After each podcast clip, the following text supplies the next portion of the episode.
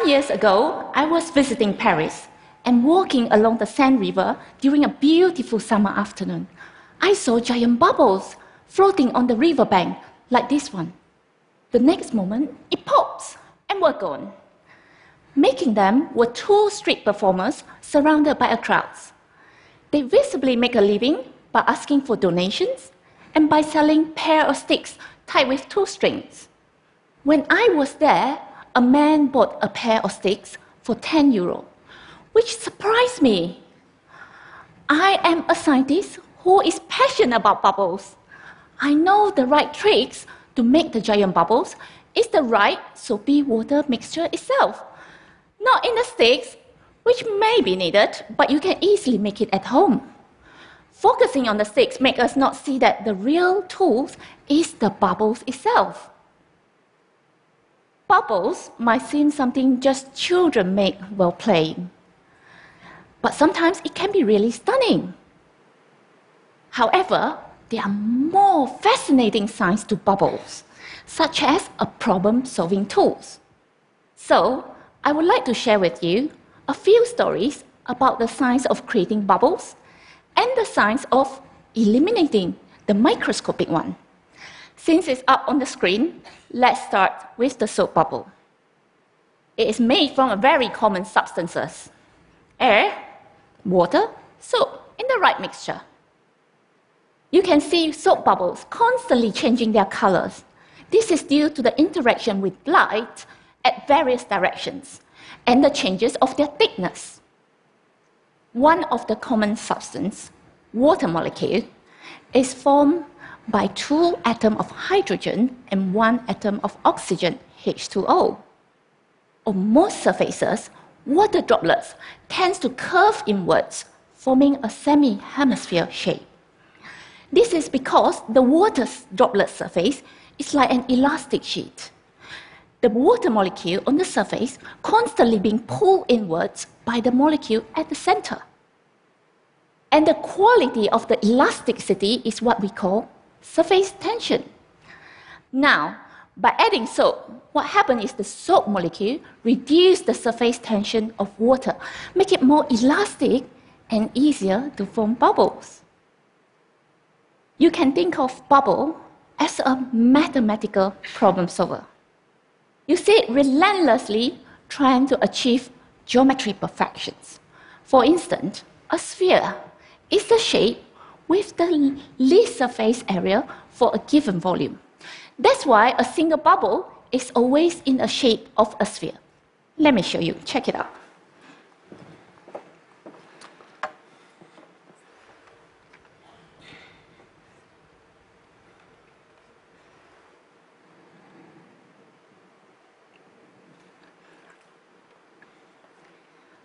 This is a single bubble. When two bubbles touch each other, they can save materials by sharing a common wall.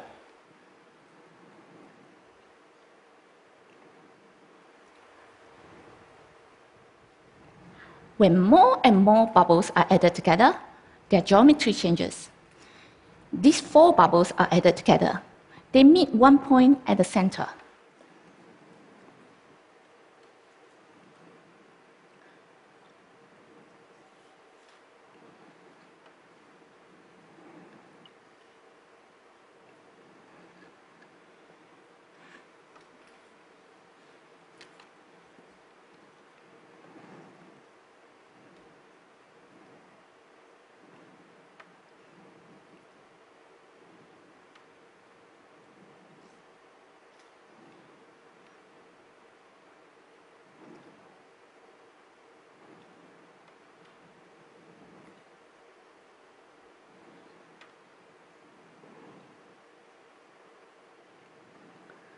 When six bubbles are added together, a magical cube appears at the center.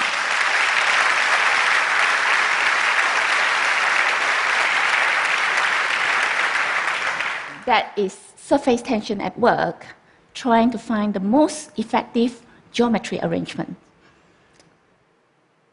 Now, let me give you another example. This is a very simple probe. This is made from two layers of plastic with four pins connected to each other.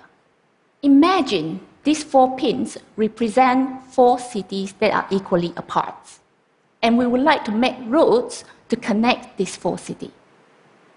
My question is, what is the shortest length to connect these four cities? Let's find out the answer by dipping it into the soapy water. Remember, the soap bubble film will always try to minimize their surface area with a perfect geometry arrangement. So, the solution might not be something you expected.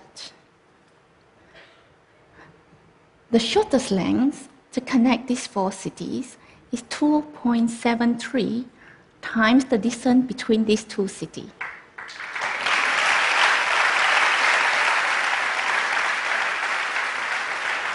Now you got the ideas. The soap bubble film will always try to minimize their surface area with a perfect geometry arrangement. Now, let us look at bubbles in another perspective. My daughter, Zoe, loves visiting zoos.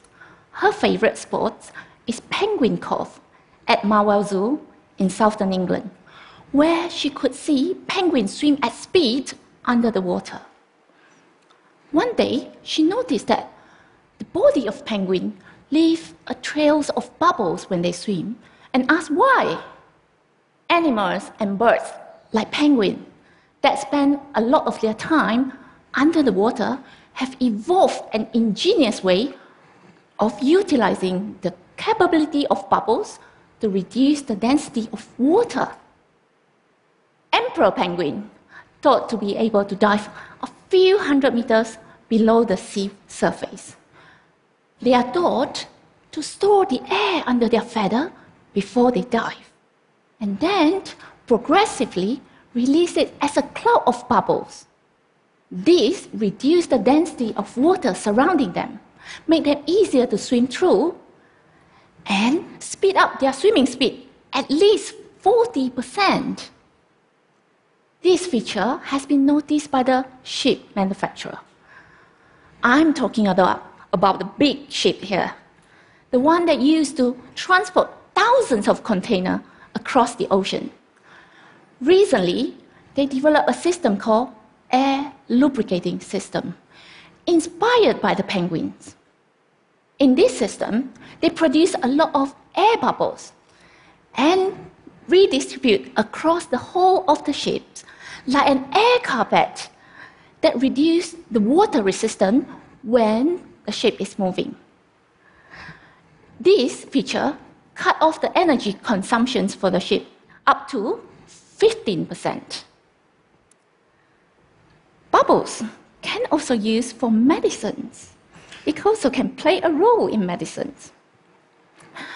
For instance, as a method for non-invasive delivery system for drugs and genes to a specific part of our body.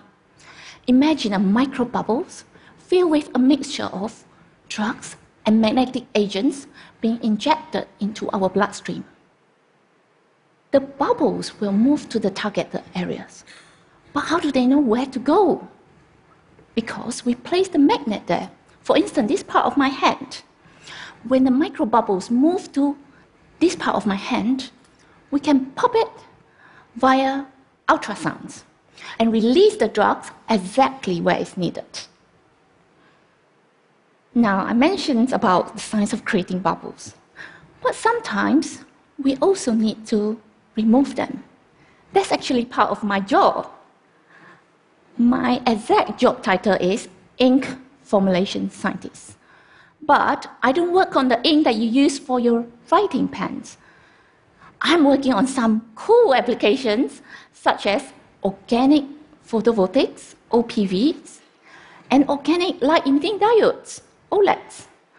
Part of my job is to figure out how and why we want to remove the bubbles from the ink that my company produces. During the formulation mixing process or preparation process, we mix active ingredients, solvents, and additive in order to achieve the formulations with the properties we want when the ink is being used. But just like you make a drinks or bake a cake, it is unavoidable that some air bubbles will be trapped inside those ink. Here, we are talking about different space from the bubbles that I've seen in Paris. The bubbles that trap inside those inks varies between a few millimeters, a few microns, or even a few nanometers in size. And what we are concerned about is the oxygen and the moisture that traps inside. At this size scale, removing them are not easy, but it matters. For instance, for organic light emitting diodes inks that we can use to produce display for your smartphone, for example. It's supposed to last for many years, but if the ink that we use have been absorbed with oxygen and moisture and are not being removed, then we can quickly see dark spots appear in the pixels. Now, one challenge we face in removing the microbubbles is, is that they are not very cooperative. They like to sit there, bathing in the ink without moving much. But how do we kick them out? One technology we use is to force the ink going through a thin, long, and tiny tube with a porous wall. And we place the tubes inside the vacuum chamber so that the bubbles can be squeezed out from the ink and being removed.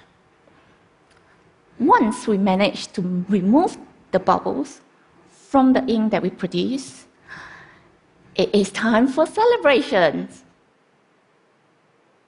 Let's open a bubbling champagne.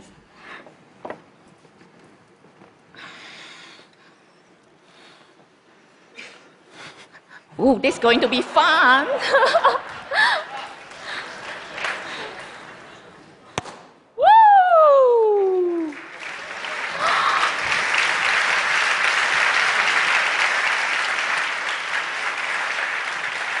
You could see a lot of bubbles rushing out from the champagne bottles. These are the bubbles filled with carbon dioxide, a gas that's being produced during the fermentation process of the wine. Let me pour some out.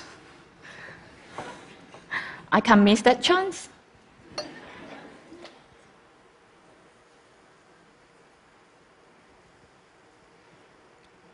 I guess it's enough.